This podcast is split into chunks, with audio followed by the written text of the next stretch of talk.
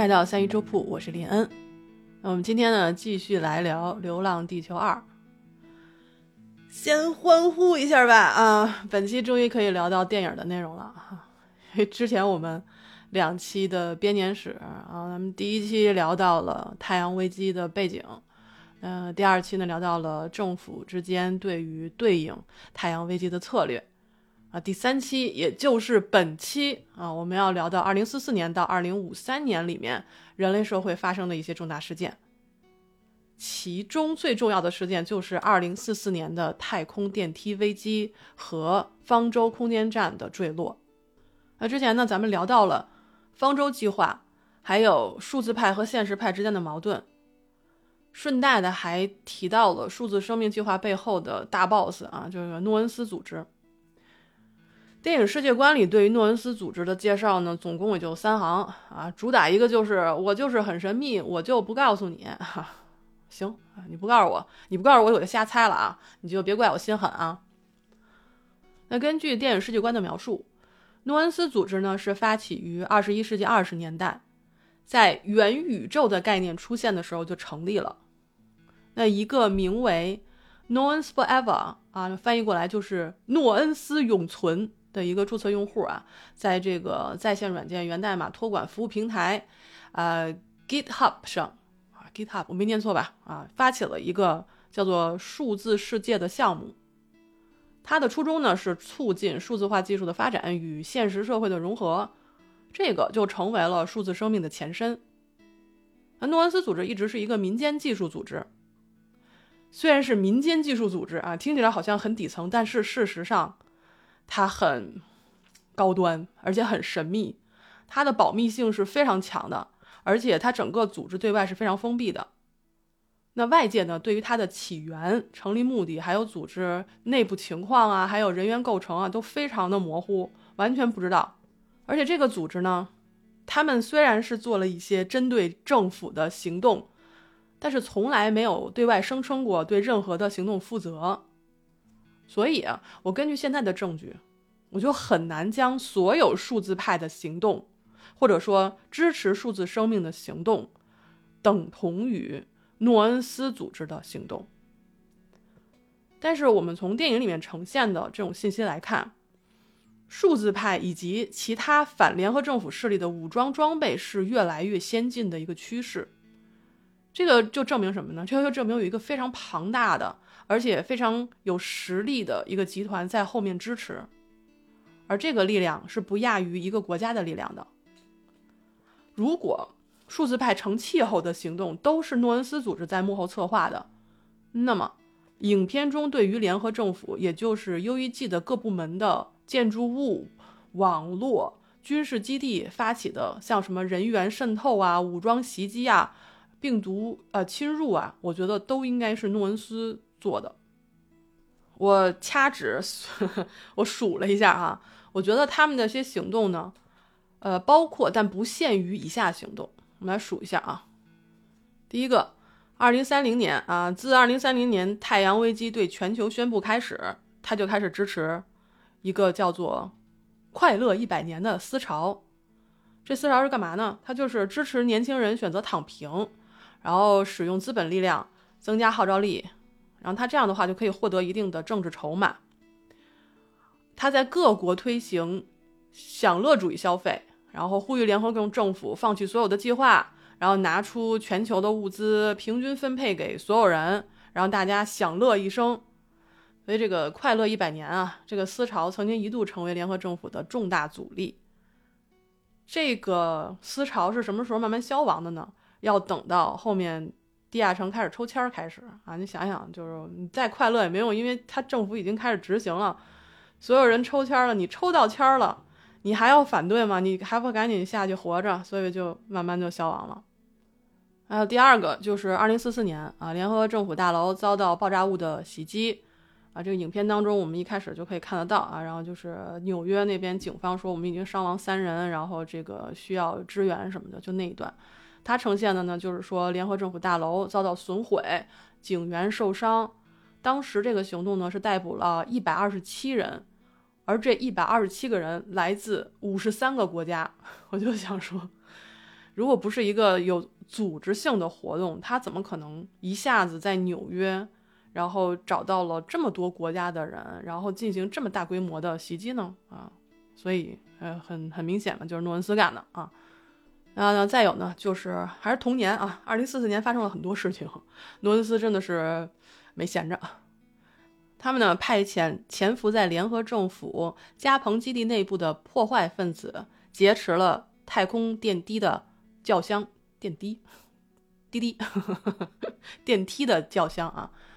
然后呢，还远程入侵了无人机系统，炸毁了刚刚竣工的方舟国际空间站，然后致使太空电梯严重损毁。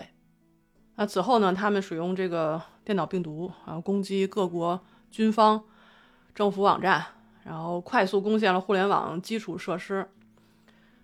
但是这个事儿吧，它有一个特别巧妙的地方，巧妙在哪儿呢？就是这件事情表面上是由诺恩斯主导的，但实际上应该是那个具有自主意识的人工智能病毒推动的。那这个人工智能呢，就是它的载体，就是五五零 C 啊，智能量子计算机。那诺恩斯攻击政府系统、攻击互联网，是为了反对政府的这些计划。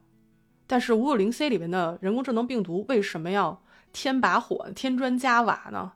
就让这件事情发酵，就是这个事儿特特别的有意思。然后我们到后面，我给大家好好分析一下这事儿。我就觉得五五零 C 吧，他是有他自己的小心思的，而且他下手还是很狠毒的啊。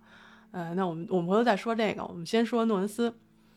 那诺恩斯还干了什么事儿呢？就是太空电梯危机之后，然后有了一个这个呃听证会，就是把所有人都聚集在这个听证会上，然后去去询问他们情况。那在听证会举行的前夕，事件过程当中逮捕的六名嫌疑人在押送的过程当中就受到了袭击，致使两辆无人运载的汽车坠入了大海，啊，车上的十四人无人生还。最后，联合政府也没查出来是谁干的，但我觉得肯定是诺恩斯干的啊！我不知道五五零 C 在这边有没有一些小动作啊？这个这事儿很难说，因为他们毕竟一个是管网络的，一个管数字的，就是缠在一起，所以就没有办法分得太清啊！希望这个我们第三部电影的时候可以跟我们把这件事情理清楚。那我们来看这个诺恩斯组织啊，其实大家有没有觉得有一点点嗯熟悉？因为我觉得这个组织应该跟《三体》里面的地球三体组织是有一定共性的，就是它的精英层是占据绝对领导地位的，而且这个组织在各阶层的影响力都是非常巨大的。人家要钱有钱，要人有人，而且拥有武装力量，生命力还特别顽强。就这个组织从二零二零年左右开始产生，一直到了二零七五年的木星危机。也就是《流浪地球一》电影中的内容，也就是说，到了二零七五年木星危机的时候，诺恩斯组织还有能力去策划针对联合政府军队的武装行动。那如果我们联合啊这个《流浪地球》小说后面氦闪危机的内容来看，我猜测啊，最后攻陷联合政府地球发动机控制中心的，估计也是诺恩斯的武装武装组织。那将最后一批的地球派。然后驱赶到冰原之上冻死的，估计也就是他们了，啊，所以说五十年间战斗力十分强悍，啊，更不要说 Moss 在后面还给他们加了 buff 啊，开还开开了外挂。但是你说诺恩斯他们知不知道 Moss 跟他们的行动有关系呢？这个呢，我是有一些猜想的啊，然后对应后面的电影情节，我们再来细说。所以。当当当当，哈，让我们走进《流浪地球二》的电影当中的第一个危机——二零四四年的太空电梯危机。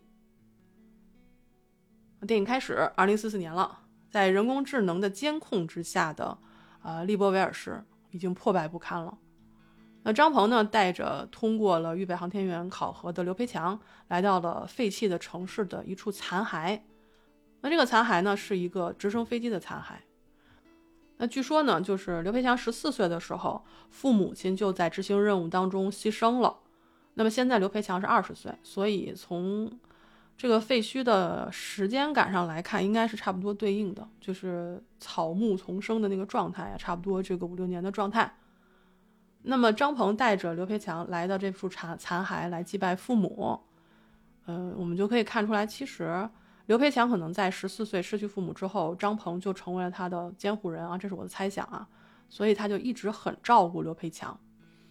那后来刘培强进入了这个军队，那他就成为了他的师傅，嗯，所以张鹏对刘培强的感情就不仅仅是同事、前辈，更像是父子。那我查网上的时候，想查一些这个刘培强的这个年少时候的背景。有人说呢，说刘培强的父母是外交官，在一次撤侨的行动当中，然后等着大家都撤离，最后在撤离的时候，他们乘坐的直升飞机被叛军击落。但是我觉得他父母应该是军人。那无论是外交官还是军人吧，嗯，我们可以看得出来，刘培强父母牺牲的时候，国际社会的情况是不是很稳定的？那如果按照时间线推算的话，最可能的情况就是在联合政府确立了计划之后，在加蓬建立联合政府实验基地这件事情，可能跟这件事情有关。那我们之前也说了，二零三零年联合政府成立，然后宣布了太阳危机的对应方案，那么就是移山计划、方舟计划和逐月计划。那为了验证这三个计划的可行性。二零三一年，联合政府呢就选择了位于赤道的，啊非洲的加蓬建立 U.E.G 联合实验基地，之后开始建造太空电梯，为什么老电电梯？太空电梯，呃方舟国际空间站，还有第一台行星发动机。同时呢，他们也是在月球选址，在这个坎帕努斯环形山，然后开始建造 U.E.G 月球联合实验基地。然后之后就开始建造月球发动机。政府是忙得如火如荼，但是民间并不是所有人都支持联合政府的计划的啊，尤其是移山计划。为什么呢？因为太花钱了，而且没人知道能不能行。你花那么多钱，然后就是直接导致了当时除了航天领域之外的很多行业之外，就是这个除了航天领域之外的这些行业都慢慢的去。衰退，啊，人民的生活水平也就是急剧下降，再加上二零三零年到二零四四年之间，太阳不断的发生异动，我们地球呢就是粮食减产，渔业停滞，那一些国家内部呢就发生了战争，干嘛呢？就去争夺粮食和资源，人们开始对政府缺乏信任，因为他们看不到希望嘛，所以当时的世界呢就呈现了一盘散沙的局面。据这个编年史来看嘛，就是说当时的呃世界主要军事格局有四股力量。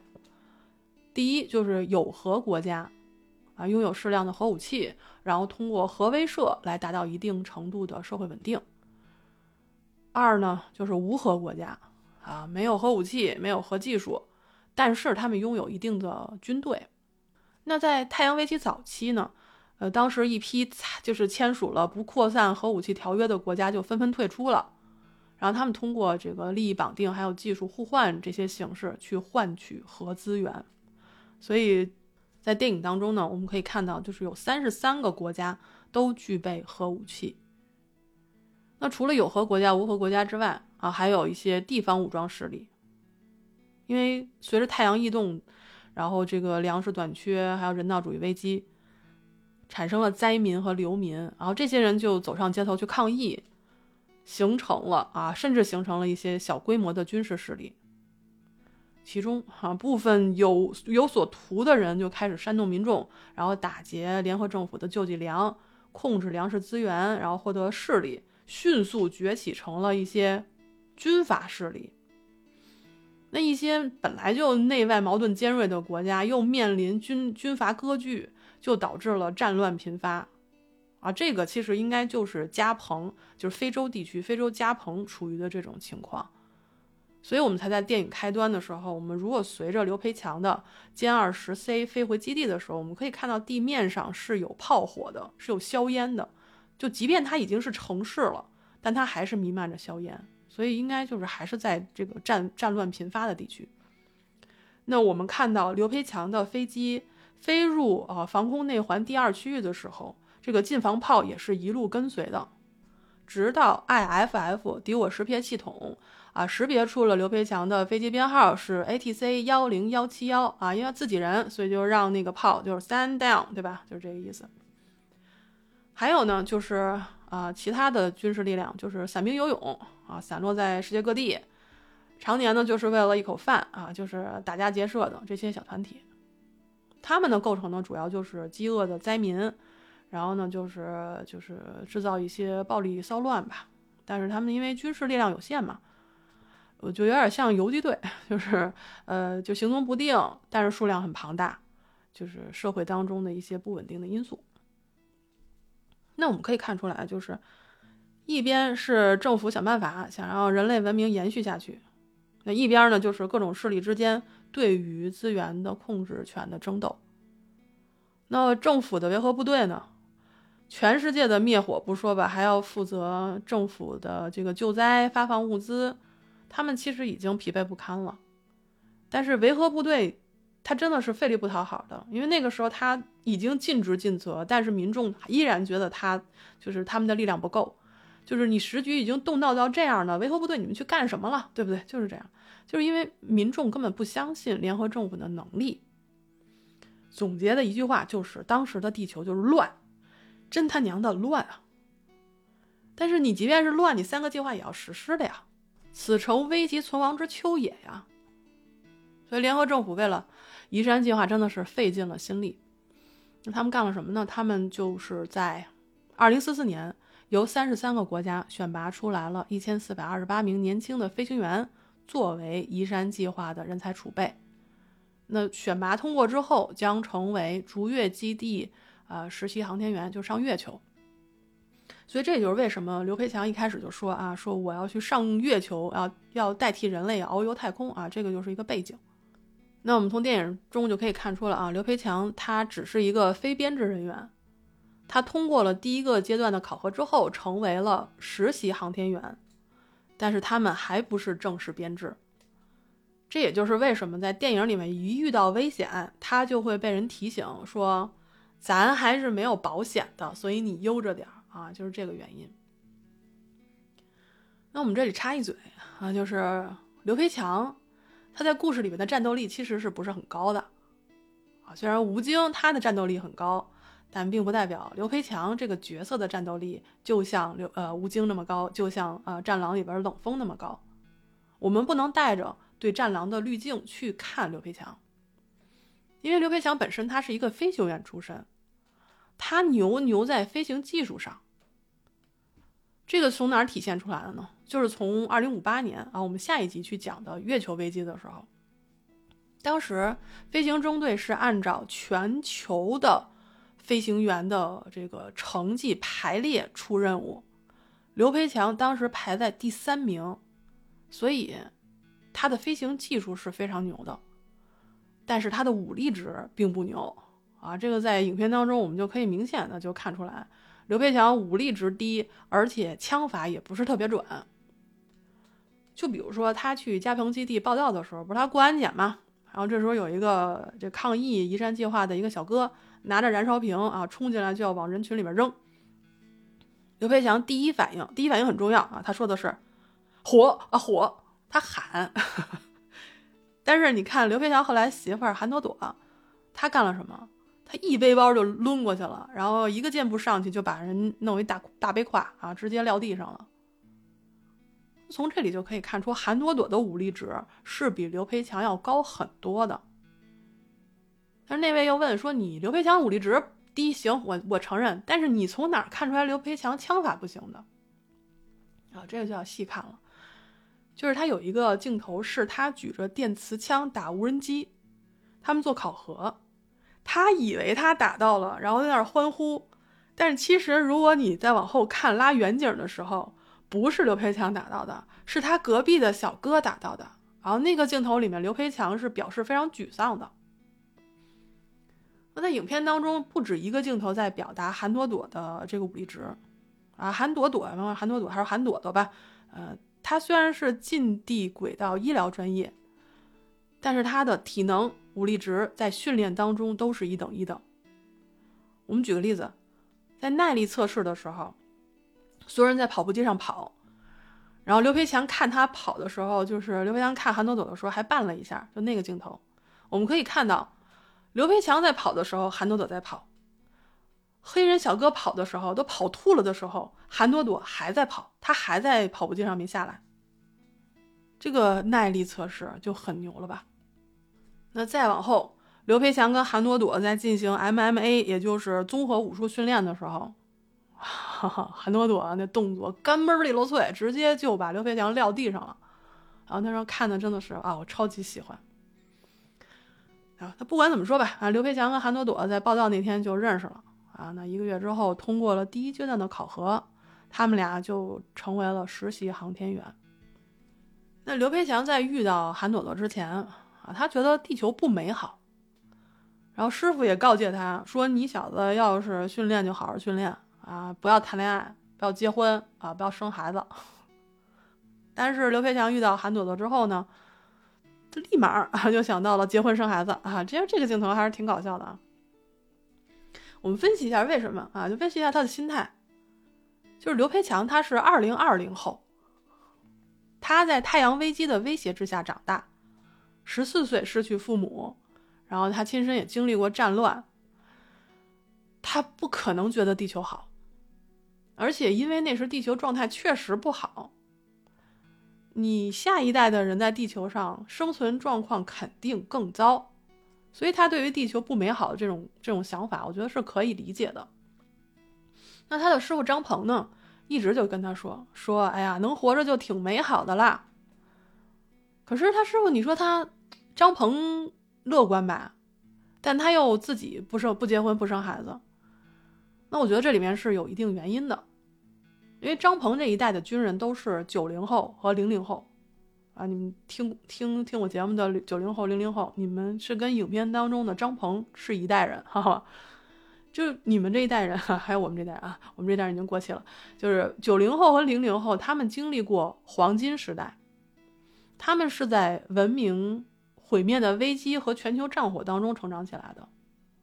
所以张鹏自己就决定了，他不结婚不生孩子。我估摸着原因是有三个：第一，作为人类，未来晦暗不明，就没有必要让下一代再受罪；第二，作为军人，随时准备牺牲，没有必要去耽误他人；啊，第三，他是看着刘培强长大的，他已经把自己的情感投注到这个他自己看着长大的孩子身上，所以亲不亲生的也就。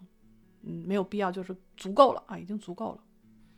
因为张鹏知道啊，说如果刘培强走上了家庭这条人生线路，后面他必然是要承受离乱、悲伤，就是很多这样的不好的情绪和这个经历。所以他就说啊，你人活着就挺好的，挺美好的啦啊，你不要牵扯过多的情感和责任，好好的成为一名军人，走完自己这一生就是幸运的。但是没成想，刘培强对韩朵朵就一见钟情了。那他们这一家人呢，以后会遭遇痛苦、病痛、死亡、离散、思念。这家人就成为了地球千万家庭的一个缩影。所以说什么呢？啊，人生若只如初见，何事秋风悲画扇？算是幸运吧，因为现在我们这个故事才发生在二零四四年，两个人才相见。那两个人才相见，哈，没这个才认识没多久，二十九天之后，就啊一同经历了一场巨大的危机啊，史称二零四四年太空电梯危机。以后他们的纪念日也好记，因为刘培强表白的那一天就刚好是二零四四年太空电梯危机。如果你之前听过我编年史第一集啊。就是里面有提到这个一九八七年七幺零所收到了一名一一条不明信息啊，内容是二零四四。这是一条对于人类发出的预警信息，只不过呢，那个时候是没有人知道这是谁发过来的，也不知道这个是代表的一个年份。那么这场危机是谁搞出来的呢？啊，是数字派搞出来的。啊，我们这里标记一下诺恩斯组织。它里面虽然没有直接说啊，没有提到诺恩斯这三个字。但是八九不离十，啊，他们呢是有组织、有计划、有预谋的啊，分兵几路，多管齐下。第一啊，利用了基地潜入人员，拔除了掠夺者四旋翼战斗无人机的保险，就武器保险。第二啊，未知的那个病毒程序啊，突破了联合政府军事网络的安全防御屏障，修改系统规则，让大量的无人机的行动目标从保护太空电梯变成了毁灭太空电梯，发起了一场非常突然的武装袭击。第三。远程发射呃自爆的无人机，然后附着在了太空的轿厢外侧。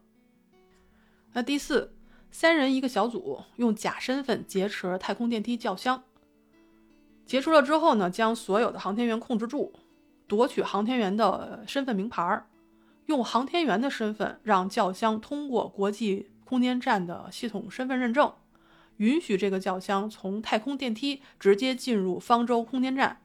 随后引爆箱体之外的无人机，炸毁方舟国际空间站。第五，入侵美国军事卫星系统子系统，试图控制并发射军事卫星上的战术导弹，使其命中空间站。那么，这是一场非常突然的武装袭击。然后那天呢，刘培强休假，他就拿了两包宇宙香烟啊，宇宙牌香烟啊，贿赂了安检人员。就带了一束玫瑰花，就进入了二号轿厢，向这个韩朵朵表白。那在四分钟之后，他准备离开的时候啊，轿厢门突然就关了，就所有轿厢都失控了，就是那些还没有启动的，就直接进入了紧急启动程序啊。那些下降从那个太空往下到地球下降一半的，直接原地上班上升，又回到这个空间站。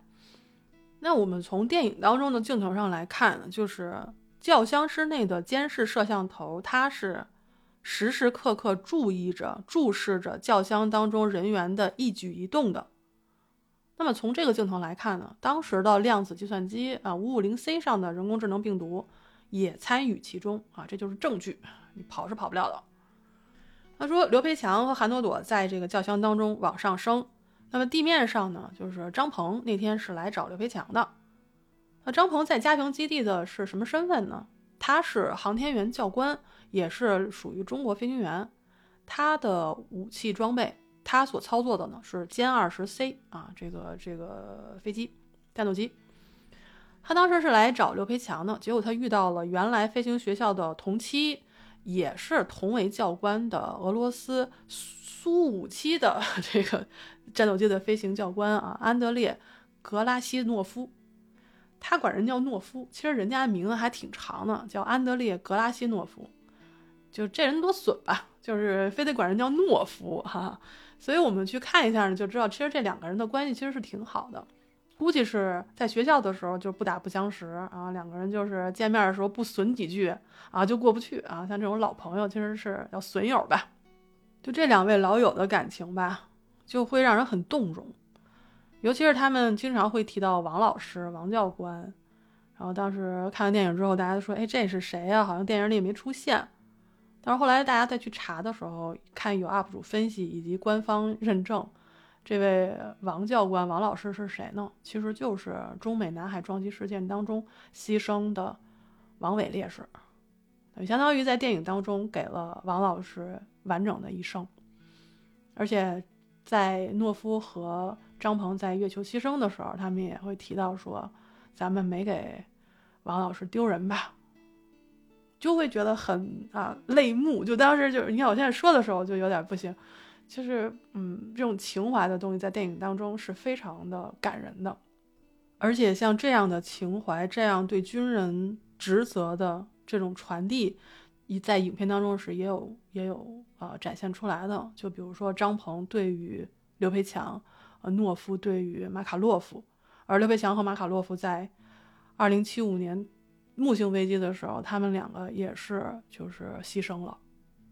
那这个呢，我们等到做木星危机的时候再跟大家细说。那现在呢，我们回到太空电梯危机啊，现在地面上是一片混乱。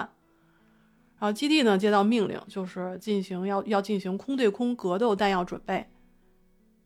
在这个期间，因为无人机正在轰炸基地，地面上的伤亡是很大的。我们从电影当中可以看到，即便是地面上非常的混乱，但地面人员依然是冒着枪林弹雨为战斗机升空做准备的。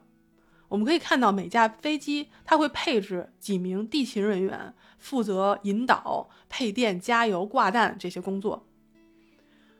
我们可以非常清楚的看到，这些人在尽职尽责的去做准备，在这个准备当中有很多地勤人员牺牲。然后，直到张鹏驾驶的歼二十 C 垂直起飞，我们就跟着他的飞机，跟着他的视角去看到了一场非常嗨的空战的画面。那这个画面为什么当时这么震撼？我们一开始，我第一次看的时候会看到很多飞机在天上飞，但是当我去看这些具体机型，还有看一些 UP 主的分析的时候，我会觉得说这场空战是可能在人类历史上，呃，这是影史上可能也是我看到的第一次。是什么呢？就是你会看到多国的飞机，不同型号的飞机同时升空，为了同一个目标去做战斗。就比如说中国的歼二十、歼二十 C 啊，歼二十 C 它其实是一个虚构的可以垂直起飞降落的机型，呃，等于是把歼二十给改造了。嗯，我我看有人分析说现实当中根本没必要，但是在电影当中它是有一定作用的。怎么说呢？就是如果歼二十可以垂直起飞，你就比如说它第一次展示了说歼二十在城市的废墟当中可以直接升空，然后第二个呢，就是说它可以在跑道受损的情况下快速升空进入战斗，所以它这个东西是在帮助电影服务电影内容的。那么除了歼二十 C 之外，我们还可以看到诺夫驾驶的俄罗斯苏五七。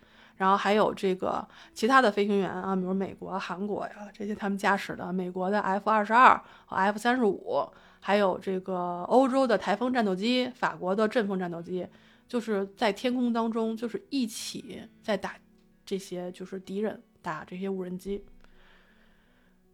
现实当中肯定是看不到的，对吧？就是各国现役的机种同时升空作战。然后各国的飞行员都使用本国的语言，然后通过系统进行传译，然后之间这样的沟通。然后我只能说这个画面真的是很牛啊，很牛。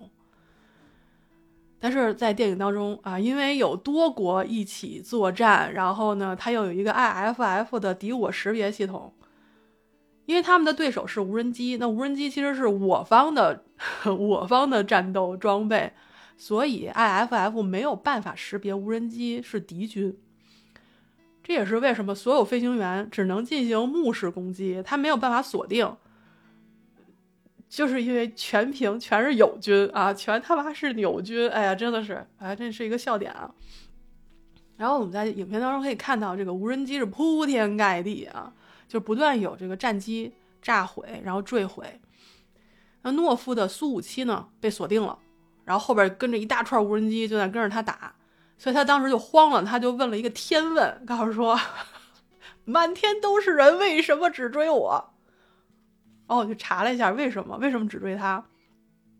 就有的 UP 主分析吧，是因为苏五七的，因为它是个隐身战机，它的雷达隐身指标要求是不是很高，而且呢，它的机械加工精度也不是很够，呃，正因为它的细节处理不到位。所以就严重就是破坏了机身的隐身性能，这也就是 吐槽了一下为什么啊，就是苏五七那么容易被锁定，而其他人没有事情。就在懦夫慌的一匹的时候啊，张鹏就帮他这个老朋友做出了这个准确的判断，就告诉他无人机的卧冲太小，撑不了多久，你的油箱大，甩掉他们。然后懦夫在前面飞，告诉说：“我怎么甩？”然后他说：“科沃丘，科沃丘，对吧？”他在那喊那个。然后我当时在说什么？什么科沃丘？科沃丘是什么？然后我去查了一下，就是张鹏喊的科沃丘呢，其实是苏联试飞员科沃丘尔驾驶的米格二九 OVT，在一九八八年的范保罗航展上做的一系列的机动动作。那后来呢，就被称为科沃丘机动。那他这个动作呢，很像一个钟摆的动作，就是先大角度的向上飞，然后让飞机失速，然后下降俯冲，再拉平，从而甩掉身后的敌人。所以这个时候，我们就可以看那个懦夫就做了一个这样的一个机动动作，然后最后回归到了这个中队的这个序列当中。现在天上地下已经打成一锅粥了啊！所以我们现在梳理一下这个战场，一共分了三块儿。第一块在太空，太空电梯，太空电梯里面的航天员，就比如刘培强他们，正在跟敌人就拳脚相向啊，试图阻止他们去炸毁轿厢、炸毁这个太空电梯和方舟空间站。哦，我们这儿插一嘴，就是如果大家看了电影之后，你会发现刘培强做了一个简易的爆破装置，用这个爆破装置破坏了驾驶舱的电子锁，因为他们之前被敌人锁在里面了。破坏了这个锁之后，他才得以走出舱体去跟这个敌人战斗。那他做了一个是这个是什么装置呢？这个叫做 EMP 炸弹。他做了一个简易版的 EMP，就是他找到了一块大电容高能电池，然后用眼镜聚焦太阳光去破坏这个电池。在破坏的同时，这个电池会瞬间释放能量。他把这个电池呢，就是。放在了门锁上，然后烧。它释放能量的时候，就相当于破坏了电子锁。而且在破坏电子锁的同时呢，就是就同一空间之内的，像什么耳机啊、电子头盔啊，如果你没有提前摘掉的话，就会发生巨大的噪声，然后就瞬间失聪啊。所以这个这就是电影所呈现的一个画面。那第一个就是太空电梯里面的战场，第二个战场就是空中战场。就是诺夫和张鹏他们只能用目视攻击跟铺天盖地的这个无人机进行空战。第三呢，就是地面，地面基地的塔台呢启动了五号应急预案，然后他们出动了电子干扰器去压制无人机的控制信号，使得部分无人机失灵。然后并且呢，他们用了这个 EMP，就是刘培强刚才做的那个简易装置，那他们这次用的是同样类似的这种 EMP 呃枪去破坏电子环境。对无人机的系统形成干扰，然后之后呢，他们用量子计算机五五零 C 接入了无人机的控制中心系统，复写系统夺回了无人机的控制权。可以说吧，这个三块战场打的是不亦乐乎。但是最后的结果是什么呢？就是四号轿厢，嗯，被劫持的四号轿厢通过了身份认证，获得了空间站停泊权限，最终引爆国际空间站。那引爆的同时呢，加蓬基地的五零 C 量子计算机啊，就怎么就那么巧啊，在人家获得了停泊权限，然后引爆空间站的时候，他就刚刚好夺回了无人机的控制权和太空电梯的指挥权，啊，空战结束，就是太空当中的所有没有爆炸的七个轿厢就返回地面，然后同时呢，他们也接到了通知，就是说那个一定要尽力阻止敌人炸毁轿厢。最后的结果呢，就是二号轿厢的刘培强他们所在的轿厢，啊，还有其他的轿厢成功逮捕了六名嫌疑人。但是呢，太空电梯嗯炸了，空间站也坠毁了，这就是太空电梯危机的最后的一个结果。那这次恐怖袭击呢，是在三个月以来针对移山计划的最大的恐怖袭击。呃，危机四个小时之后，统计数据出来，我们可以通过这个电视里面的播报。知道有三千五百二十一人死亡，五千一百三十七人受伤。最直接的后果就是方舟计划停摆，因为方间方舟空间站炸了，然后移山计划也是进度严重拖后。这个呢，就让人类现实当中制定的计划面临着一个全面终止的一个风险。就当时的伤亡有多惨呢？就是你可以通过张鹏寻找刘培强的这个过程当中，就可以看到整个基地浓烟灰尘都是滚滚而来，空间站把下面的基地加蓬基地砸的是就是乱七八糟，就是你想想，三千多人死亡，五千多人受伤，还仅仅就是一个加蓬基地。哎呀，张鹏等于相当于在四个小时找了刘培强四个小时，那时候已经精疲力竭了。他当时在第二中心医院外的时候，你就已经看他已经非常的疲惫了，但是他还是就是紧赶慢赶的往中心医院里跑，就去找刘培强。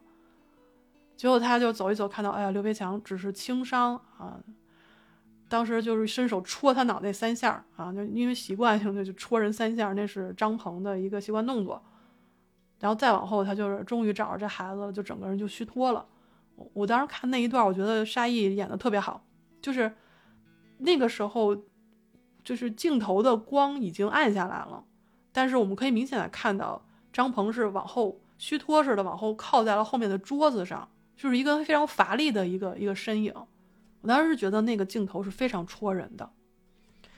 那么在太空电梯，呃，这个危机之后，联合政府表决设立了事件调查委员会，全面去调查这件事情的情况。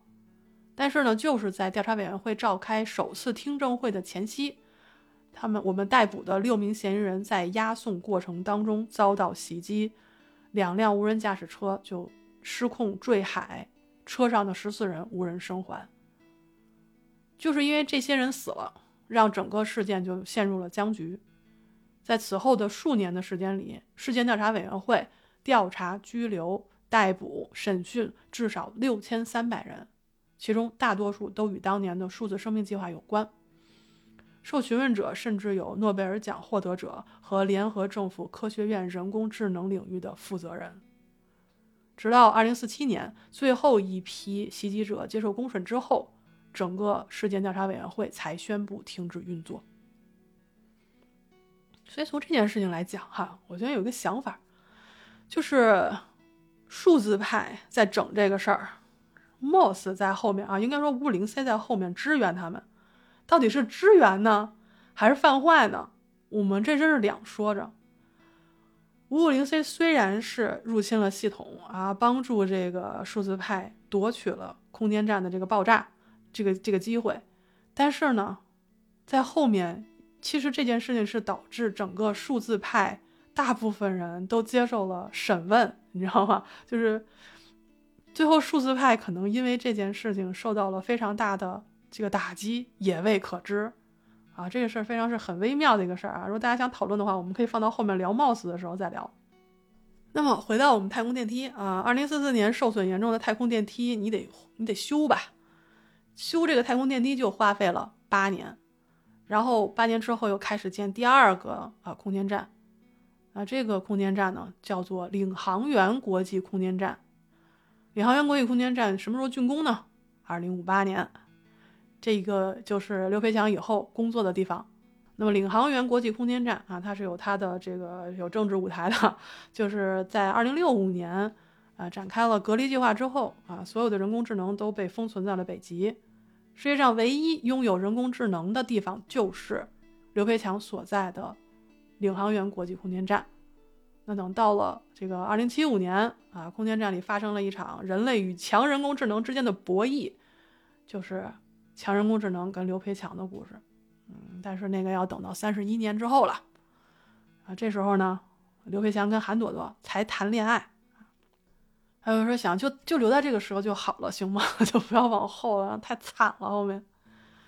那我们知道这个太空电梯危机过后，然后又有一个事儿，就是各国的军方、政府网络内部沾染了病毒。这种病毒非常的厉害，它通过域名解析定位高高性能的服务器和数据中心，然后快速攻占了互联网基础设施，就是人类搞不定。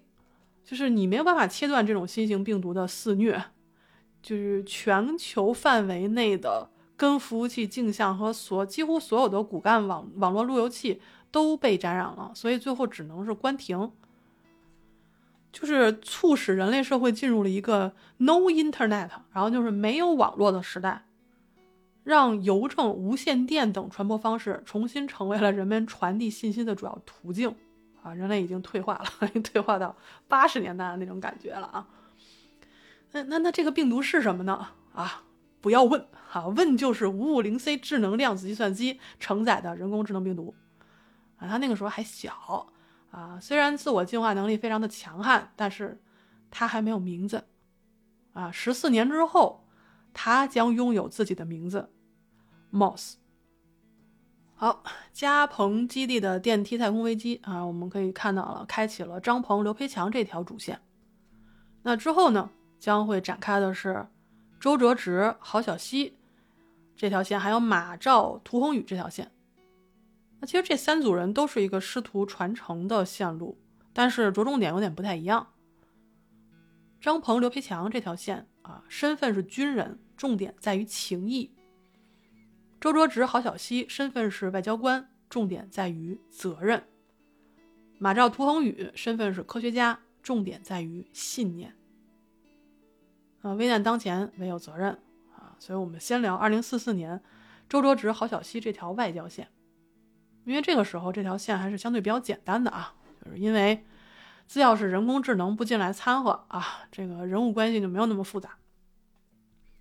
当时呢，周哲直是中国驻地球联合政府大使以及中国代表团团长，郝小西是周哲直的助理以及中国代表团的发言人。他们一直呢都是顶着各方面的压力在推动移山计划的实施。那二零四四年三月十二日啊，电梯危机导致了所有计划受阻，而太阳异动的窗口期又只有七个月。然后这个时候呢，全球各地又爆发了示威啊，要求重启数字生命计划。所以这个时候，联合政府就召开了一个紧急会议啊，去讨论重启数字生命计划的可行性。那在这个时候，中国政府顶住了压力哈，继续推进移山计划，承诺七个月内完成移山计划可行性的验证，同时也呼吁各国政府管控分歧，停止备战。将精力投入到应对太阳危机的举措当中。电影当中各国之间的这种啊外交上和政治上的角逐是非常微妙的，尤其是中美之间更为微妙。具体的就体现在周哲直和美国驻呃地球联合政府大使，就是这个麦克身上，老麦克。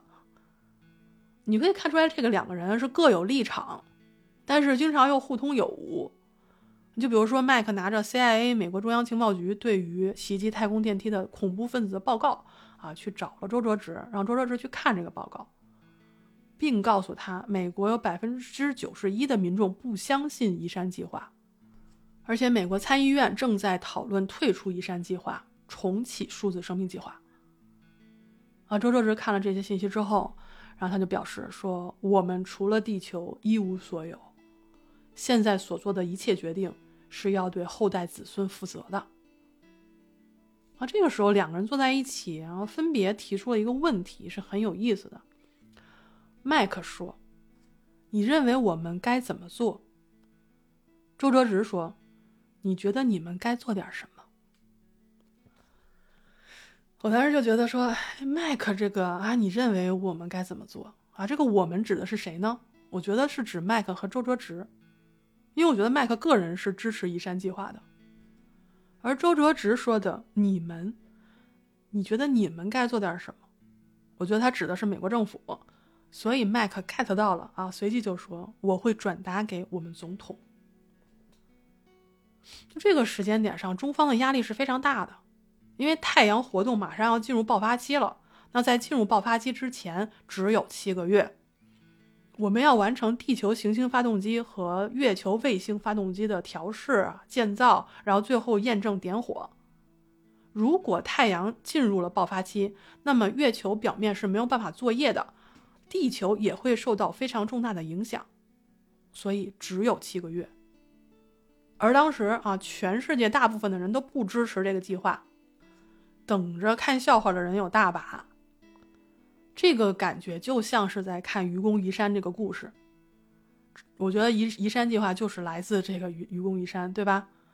而这次不只是说一个人移走一座山，而是说一个国家要卯足全力，为了让整个地球和月球挪动一小下儿。那么如果这一下真的动了，那就说明行星发动机是有效的，人类最终有了一个前进的方向。那如果失败，没有人会记得这个国家的人民和政府做出的努力和牺牲，有的只有嘲笑和指责。所以郝小西就说这个不公平。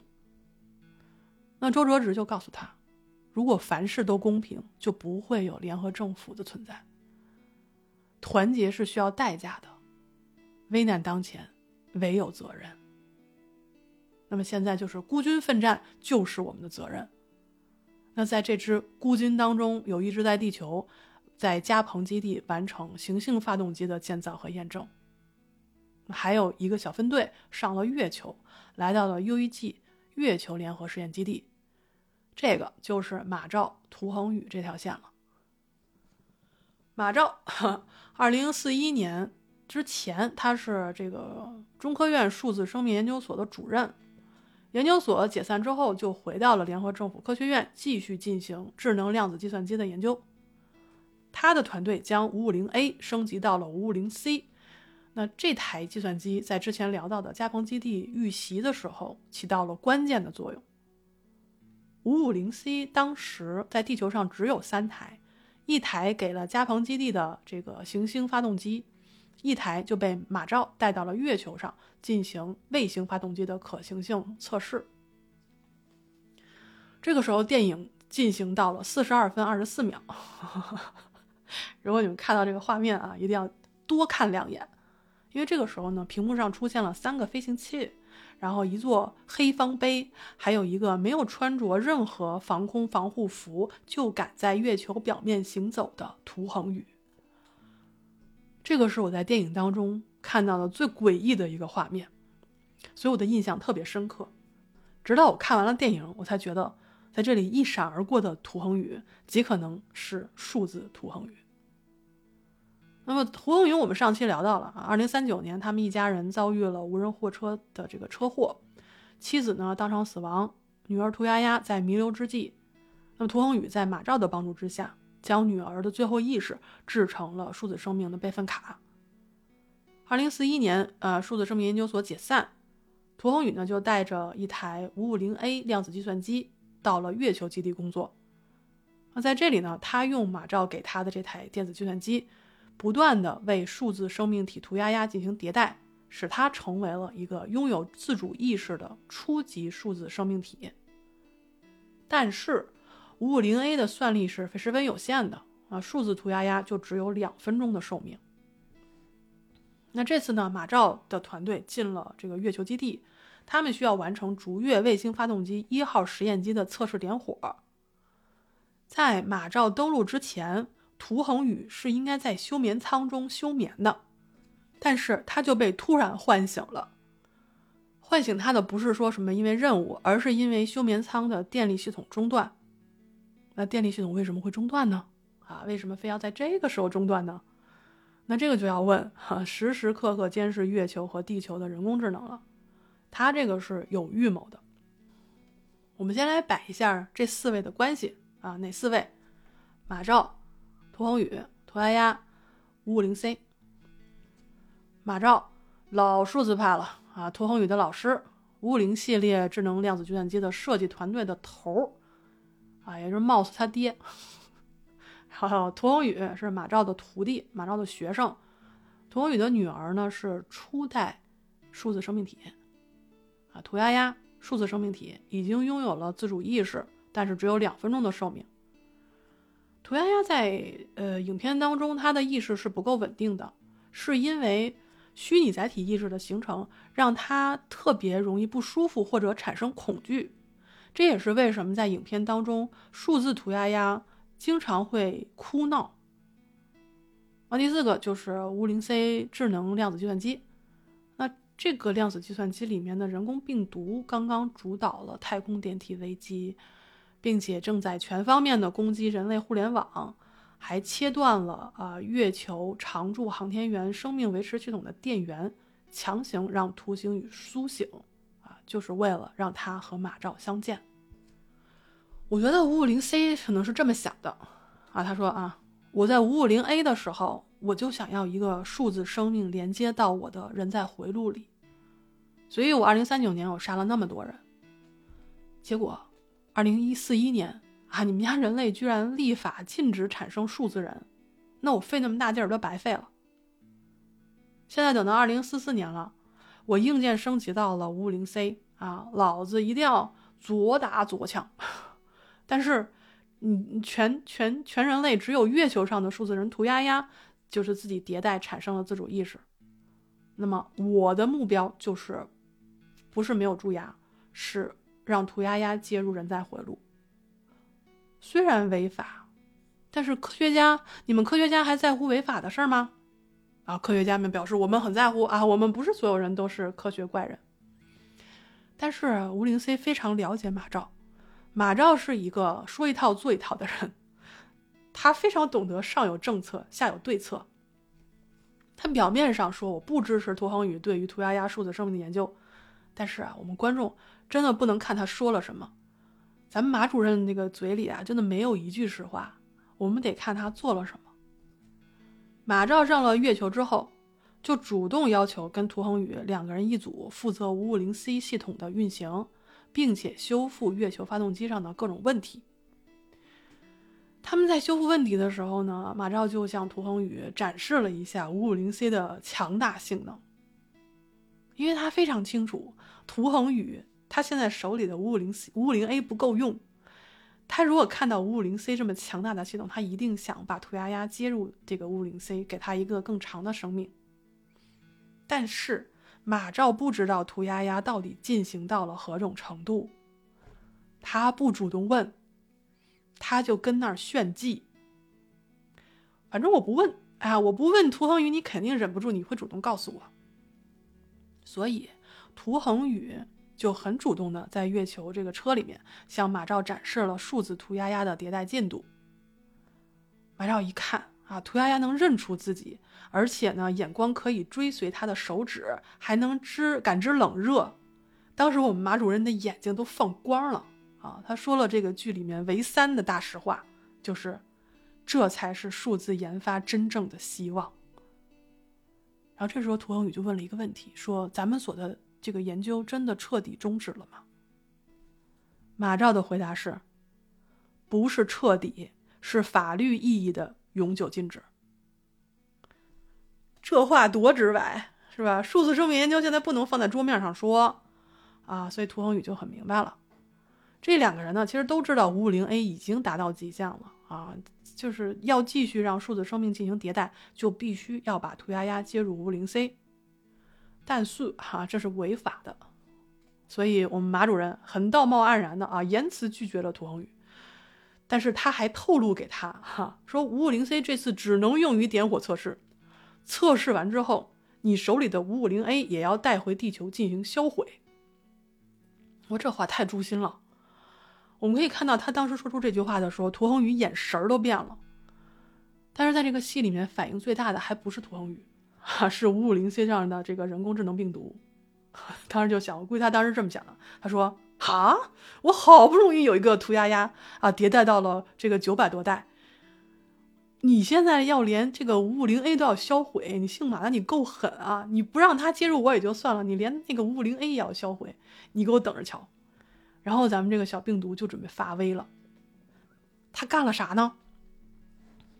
月球基地之前啊，预告了一个四小时之后将会到达的 Z 三级别的太阳风暴。那在外工作的这些航天员，然后包括马照和涂恒宇，他们就在月球车上慢慢悠悠的啊，从工地，呃，工地的基地就是慢慢溜达往回走。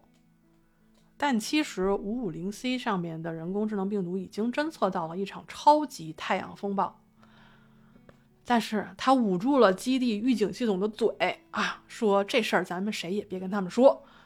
等到了马照他们快到基地了，他才告诉所有人说：“同志们，太阳风暴就要来了啊！不是什么 Z 三，是 Z 九，Z 九就是百年你难得一遇的级别啊！它将在六分钟之后到达月球表面，所以想活命的快点跑吧。”就这个太阳风暴的问题，我们之前提到过，对吧？就是二零二六年的时候，太阳风暴摧毁了地球呃表面的百分之五十的民用通讯设施和网络。二零二六年的时候，我们只提到了地球，没有提到月表，为什么？因为那个时候这个 我们还没登陆月球表面呢，月球基地还没有建立呢。但是现在二零四四年了，月球上面啊月球基地也有了，卫星发动机也有了，还有各种人啊，还有设备。二零二六年的时候是五级，这次是九级。我们在影片当中可以看到，这个太阳风暴的粒子是直接轰击月表的，因为月表表面是没有磁场的嘛。我们可以看到，这个高能粒子在撞击月球表面的时候，能产生这种小火花，而且当时我们可以看到，月表产生了非常罕见的物理性风暴，就是它真的会有风暴袭击你。影片当中啊，这个月表的工作人员那叫一个一路狂奔，风暴就在后边追，然后一路闪电带火花就往着基地跑。这次超强的太阳风暴当中的高能粒子损坏了航天服的这个维生系统，就是导致了氧气供应和二氧化碳的消除这个不畅。涂恒宇就差点死在这个氧气供应的问题上。那同时呢，被击中的月球车没有办法正常工作，月球基地的节点也严重破坏。什么意思？就导致了月球通信完全没有办法工作，电力系统也受到了重创。最麻烦的是什么？就是马兆和涂恒宇车里的五五零 C。月球车当时固定计算机用的这个安全扣突然故障，打不开了。马兆当时就说：“怎么偏在这个时候坏呀？”然后我们的小病毒说：“哼，老子就是要它这个时候坏。十四年之后，姓马的你挡我的道，我就让你知道要你命的那扇门为什么那个时候坏了。但是这个就是这个月球危机的时候的事儿了啊，我们之后再说。那么现在说月球，月球上。”五五零 C 在太阳风暴中彻底的报废，月球基地受损，它的通讯恢复要五周以后。但是三天之后，月球发动机就要进行测试了啊！第一次测试怎么办？太紧迫了，又没有办法替换。就在大家几乎绝望的时候，涂恒宇提议说，用他手里的五五零 A 代替五五零 C 对发动机进行点火测试。就是说，五五零 A 改装之后勉强能用，但是这次的计算负载特别的大，五五零 C 用一次肯定就报废了。涂恒宇这个主意其实是好主意，但是他是经过思考的，这个事儿是有代价的，那就是他要马兆答应他加入五五零系列后续的开发，他要给涂丫丫完整的一生。你如果答应，我就给你五五零 A 的密码。马兆非常平静的就答应了，为什么呢？啊，别问，问就是他其实很乐意。那么马兆就就坡下驴了啊。随后呢，这个月球发动机试燃成功，让月球产生了零点四纳角的角位移，进而证明月球是可以在二十年内被推至到目标位置，解除对地球的引力束缚的。那在这之后。地球行星发动机也成功释燃，地球产生了两皮角秒的角位移，也就证明了移山计划的可行性。人类这个时候终于找到了生存的前路，但是这个前路并不好走。二零四四年超级太阳风暴不仅是让月球损失严重，地球损失更严重。月球基地当时是因为通信坏了。所以它没有办法通知地球，那么这次风暴的级别预警它是有误而且有延迟的，所以地球完全没有防备。太阳风暴引发的地磁扰动和磁暴破坏了臭氧层，地球周围运行的卫星发生故障或失控，造成了大面积的通信衰弱或者中断。这次风暴还破坏了电网，重创了电力系统，引发了全球范围之内的电子信号接收塔的损坏。还引发了变电站爆炸，那爆炸引起的火灾和建筑物的损毁，又严重干扰到了人类社会的运作。而且呢，全球的核电站也就是受到了影响，甚至发生了核泄漏的事故。而且太阳风暴强大的辐射还导致了暴露在户外的民众皮肤灼伤，并造成了部分心脏起搏器无法正常工作，危及生命。为什么要特别提到心脏起搏器的事儿？是因为地面情节有一段删掉了，就是加蓬的行星发动机试燃成功之后，周哲直跟郝小西去参加了一个庆功宴。当时的这个太阳风暴让这个周哲直的心脏起搏器出现了问题，所以他就被送到了医院救治。醒来之后就落下了腿部残疾，这也就是为什么。他在后面的情节当中一直坐在轮椅上的原因。当时我记得郭帆导演在接受采访的时候讲了，李雪健老师在这个周哲直苏醒的有一场戏是非常厉害的，就是他的眼眼球颤动，还有这个苏醒的状态是可以封神的。但是这段被删掉了。那这段其实展示的就是周哲直心脏起搏器出现问题之后的一个状态。那么在加蓬行星。发动机验证成功的当晚，还有一个非常重大的事件发生了。那就是刘培强向韩朵朵求婚了。那在两年之后，二零四六年，两个人结婚，啊，张鹏去参加了婚礼，做了主桌，跟韩朵朵的父亲韩子昂坐一桌。那我们知道，《流浪地球一》扮演韩子昂的演员是吴孟达先生。那在《流浪地球二》拍摄的时候，他已经去世了。那么这里呢，就用了 CG 复原技术，用电脑合成了他的面容，然后也是为了缅怀和纪念吴孟达先生的演出。那么在故事当中，二零四四年啊，宜山行星发动机一号试验机成功点燃之后，联合政府做了一些重大的调整。他们呢，就是集全球之力，在赤道一圈儿着手建造其余的转向发动机，就转向发动机是在赤道上的，然后并逐步的启动这些发动机，减缓地球的自转速度，进入为期二十年的刹车时代。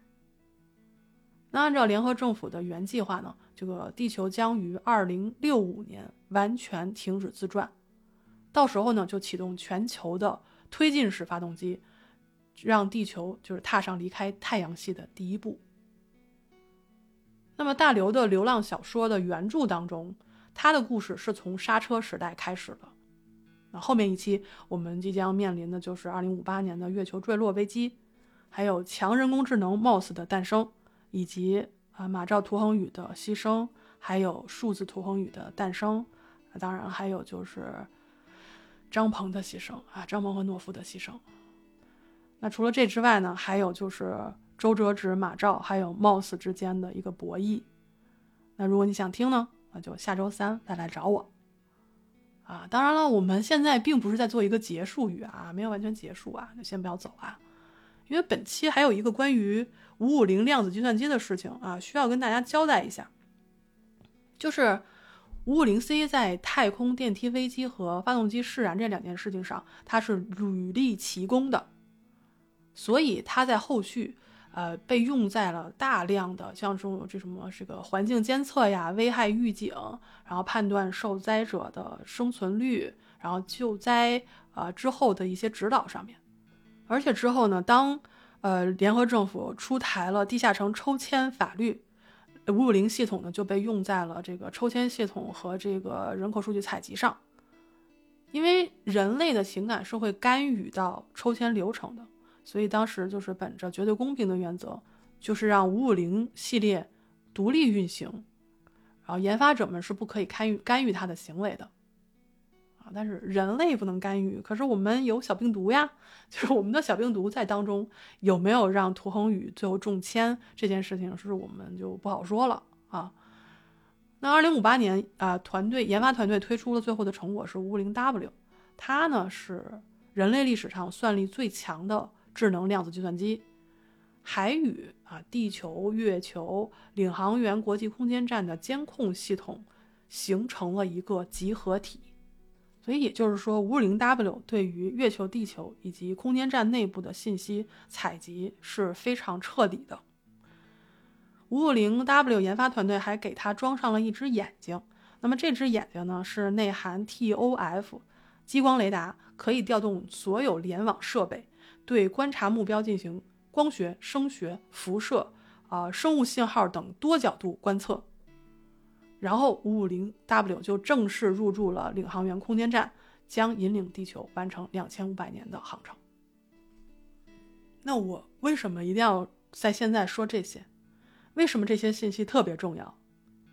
是因为这就是我们 MOS 的成长线。那我们之前也说了，呃，五五零 A、五五零 C、五五零 W，然后 MOS，然后 MOS 二点零，它这是一个成长的一个路线。五五零 A 呢，它就应用于数字生命和人工智能的研究啊。五五零 C 呢，左打左抢，成为了人类依靠的对象。那现在呢，五五零 W 开始掌握人类社会的动脉，然后才到 MOS，那个时候它就已经成为了一个新的生命体，可以改变人类文明的走向。那从那个时候开始，硅基生命和碳基生命之战即将展开。我们想一想就激动人心啊！非常期待第三部电影的上映啊！非常想去看他们之间的这个斗争到底到最后呈现一种什么样的博弈。那现在呢，我们还是在流浪地球二》里面。那这部电影当中呢，人类想要去延续文明，人类造出的人工智能，它也想为了去延续人类文明而努力。只不过，他们两个的逻辑是不一样的。Moss 认为，延续人类文明的最优选择是毁灭人类，而制造 Moss 的人，也就是马兆，他认为，数字世界才是新世界，但是，没有人的文明毫无意义。这就是人工智能和人的区别，也就是到后来 Moss 一定要杀死马兆的原因之一。那么其他的原因呢？我们就在后面的节目当中再具体的分析。那在本期节目结束之前呢，我想再聊两款电影中的机器人，一个是门框机器人，还有一个是机械狗笨笨。其实咱们这期确实有点长了啊，我想说要不要再聊一聊？嗯。就聊吧，我觉得现在有点忍不住，真的看电影的时候，我就看到门框机器人和笨笨出现的时候，我就非常激动。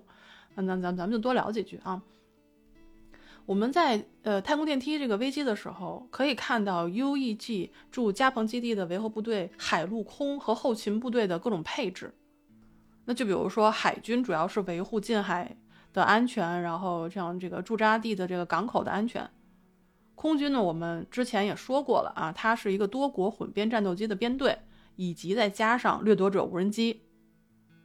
陆军其实我们看到的镜头基本上都是主要是在混乱当中，以及在新闻的报道当中，它其实没有明确的指出说这个部队叫什么名字，然后他们的配置是什么。那我去看这个世界观的时候，它里面有非常细的分析，就是说陆军。它叫做游侠联合特种行动特遣队，而它使用的军用机器人呢，就叫做门框机器人。除此以外呢，还有给他们配备守望者近防火炮。我这个近防炮真的莫名的帅，真的是 每次看到它，我觉得莫名的帅。而尤其是在后面月球危机里面，它其实是用于拦截陨石碎块的，叫陨石碎片的。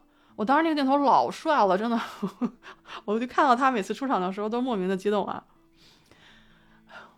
先平复一下自己激动的心情，我们就说这个，先说这个门框机器人啊，我觉得这个门框机器人特别的有意思。虽然给他的镜头并不是很多，但是我们可以看到它其实是一种很先进的一个设备。那根据这个世界观里面去说呢，说。门框机器人是游侠部队的专属装备，它是由联合政府开发的，可以提供直接性作战支援。它可以跟士兵通过生物识别技术扫描之后去联合作战，还可以通过体感操控模块实现远程遥控。那我们在电梯危机的时候可以看到，基本上是一个操作员带一个门框机器人。在走跑步的时候，我们就可以看到，就一堆机器人前面其实会有一个人在跑，就是说他的操作员已经跟他绑定了。那另外一种状态呢，就是远程操控，就像我们下一集要说的月球危机的时候，当时呢需要门框机器人进行远程遥控到水底的北京 跟服务器的那个中心去接那个电缆，然后包括去保护这个特遣队下下潜以及进入这个中心。当时那个门框机器人就是进行了远程遥控，就觉得好好帅啊！而且而且不止如此，这个门框机器人还可以由士兵自行改装设计它的那个模块。那个机器人的外挂呢，还可以配不同的外挂，比如说武器外挂、生活外挂，然后这个个人防护外挂，然后防辐射的外挂。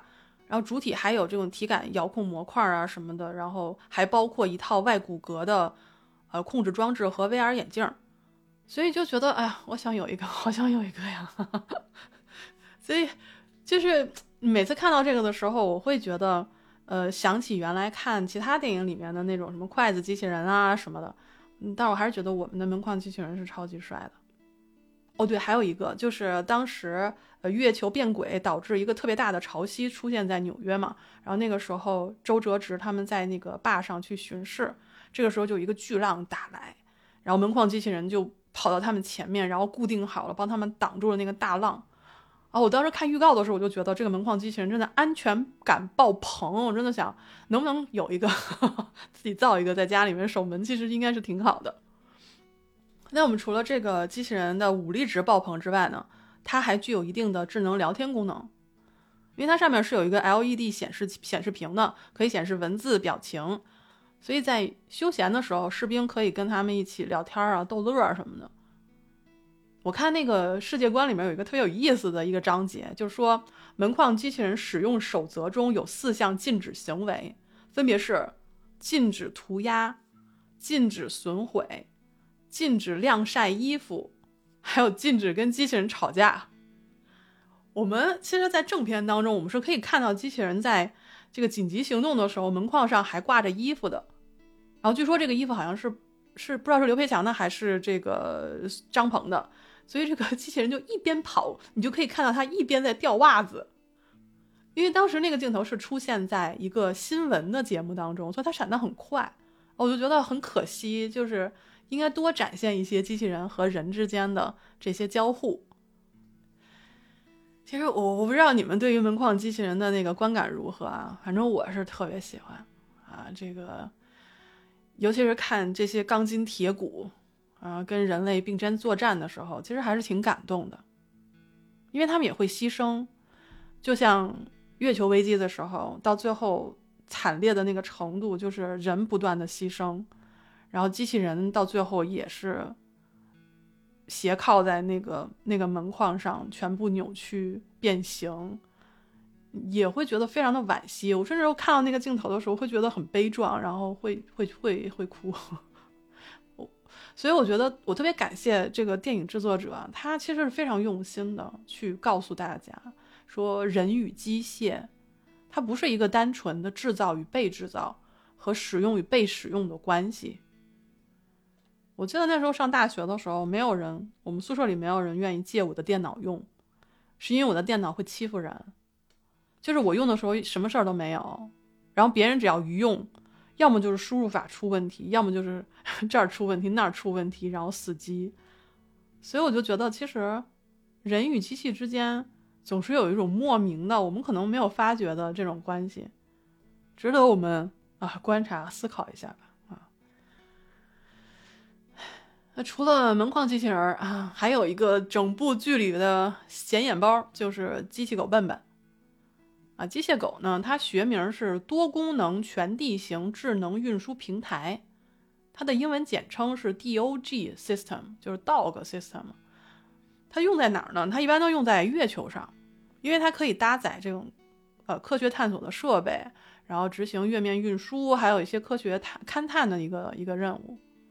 当时呢，人们是用这个机械狗啊去做这个选址的可能性的测试啊，什么这个宇宙环境的测试。同时呢，它还可以进行 3D 打印，打印什么呢？打印这个建筑材料啊。这就是当时我们在看电影的时候看到笨笨拉材料，就是就是那个那个镜头啊，就是说它是可以 3D 打印的。他们 3D 打印出来的材料就可以用来建造逐月发动机。